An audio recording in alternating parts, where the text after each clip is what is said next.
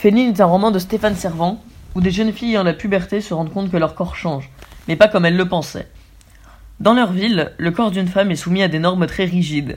Donc quand leur, corps se met à devenir poilu, qu'elles commencent à avoir des sens aiguisés, qu'elles se transforment peu à peu en hybrides, mi-humaines, mi-chattes, les hommes et femmes qui ne sont pas atteintes par cette, par cette maladie commencent à se révolter contre ces jeunes filles.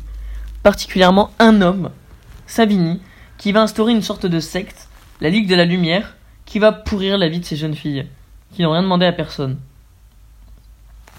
Ce livre raconte en particulier l'histoire de Louise, jeune fille âgée de 17 ans, qui a été une des premières filles de son pays à se faire atteindre par la mutation. La mutation, c'est la maladie euh, d'avoir de se transformer en hybride. Et en fait, elle, avant, euh, avant que tout ça n'arrive, c'était une fille magnifique, vraiment très jolie, qui faisait tomber tous les garçons. Malheureusement, après, elle a eu un accident de voiture. Et après cet accident de voiture, sa mère est morte.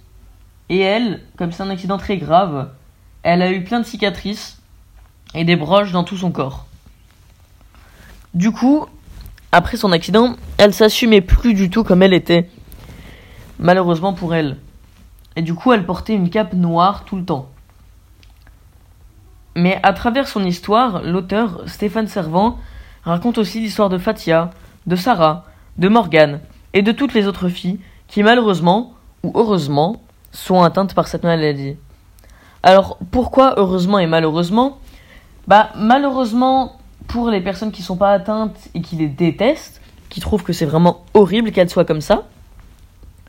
Mais heureusement pour par exemple Louise car après avoir été atteinte par la mutation et après être devenue une féline, eh bien, elle s'assumait plus comme elle était.